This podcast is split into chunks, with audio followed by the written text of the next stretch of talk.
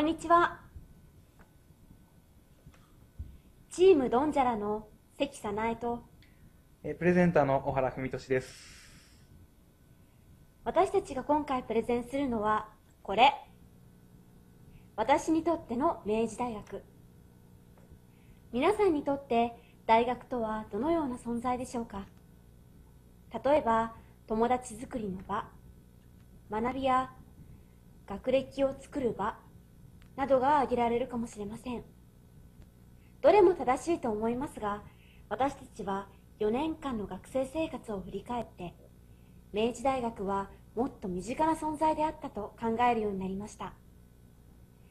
明治大学はズバリ、学生のサポーターなのではないでしょうか。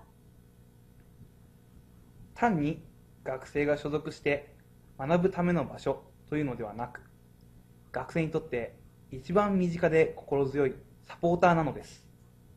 それはつまり自分がやりたいと思うことに対し強い信念を持ち諦めずに行動すれば大学は全力でバックアップしてくれるということです私たちの経験を例にご説明しましょうはい、それではですね、まずは、えー小原の実体験の方からご紹介したいと思います。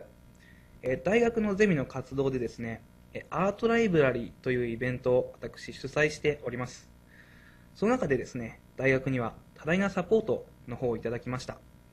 えーまず、ゼミの概要からご説明したいんですけれども、こちらご覧ください。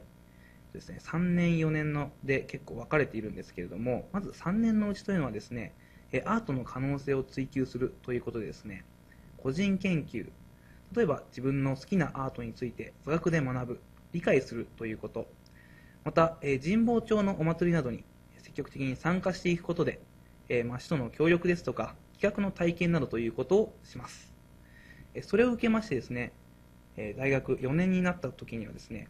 アートライブラリーというイベントを自分たちで主催をいたします。その中で、やはり企画をしたり、広報をしたり、障害をしたりと、そういったことを通じて、実際に3年生で学んできたものというものをアウトプットするという機会が与えられております。実際にどのような部分で大学からお世話になったかということなんですけれども、このように様々なところから支援をいただきました。例えばなんですけれども、えー情報コミュニケーション学部のゼミということで、学部から研究費ですとか予算の工面をいただいたり、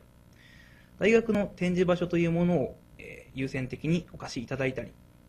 あとは大学の広報さんの方から、えー実際にオープンキャンパスで高校生に向けて、えーゼミですとかイベントの告知というものをさせていただいたり、iTunes U で自分たちのインタビューを配信していただいたり、また、ユビキタスカレッジさんには、イベント当日に取材に来ていただき、それをもとに DVD の方を作成していただいたりと、数多くのサポートをいただきました。このように、問題にぶつかった時には、大学にサポートをしてもらいながら、大学と二人三脚でイベントを進めてきたという経緯があります。ありがとうございます続いて文学部4年の関の活動をご紹介させていただきます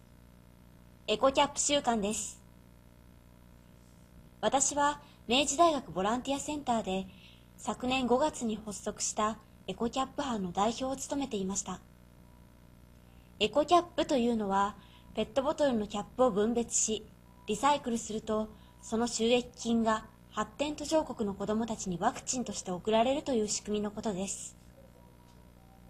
800個でポリオワクチン1本分になります。肩肘張らず誰もが日常的に携われるボランティア活動を広めたい。そういう思いを持った私たちは週に1回学内学外に設置した約30カ所の回収箱を回ってキャップを回収しリサイクル業者に手渡すという地道な活動を続けました。しかしいかんせん認知度が低かったのです。回収個数も伸びませんでした。そこで回収箱に手書きのポップをつけたりポスターを貼らせてもらったりしました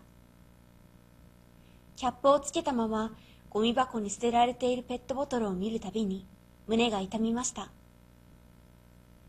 駿河台キャンパスには約1万3000人が通っています。全員とは言わずとも、もっと多くの人にこの活動の存在を知ってもらいたい。ペットボトルを捨てるとき、そのキャップを捨てる場所を変えるだけで人の命を救えることを知れば、ボランティアというそのものに対する敷居が低くなるのではないか。そう考えた私たちは、活動の認知度アップのために、リバティタワーの1階エントランスでイベントを実施することにしました。具体的には、キャップを使って、大学のマスコットキャラクターである明治郎のモザイク絵を作ってもらったり、協賛をいただいた企業のエコ商品などが当たる抽選会を実施しました。このイベントは5日間で2500人を動員しました。明治大学生や職員はもちろん、地域の皆さんにも足をお運びいただき、一挙に8000個のキャップを集めることにも成功しました。その結果、活動の認知度アップにつながり、回収個数もそれまでの1.5倍になっています。イベントに来てくれた人から、ボランティアとかリサイクルとかあまり興味なかったけど、分別なら毎日できるね。そう言ってもらえたことが一番嬉しかったのを覚えています。ご覧の通り、大学からはイベントスペースをお借りしたことをはじめとし、学内、学外への告知においても多くの支援をいただきました。活動の認知度を上げたいという私たちの目標は、こうして達成されたのです。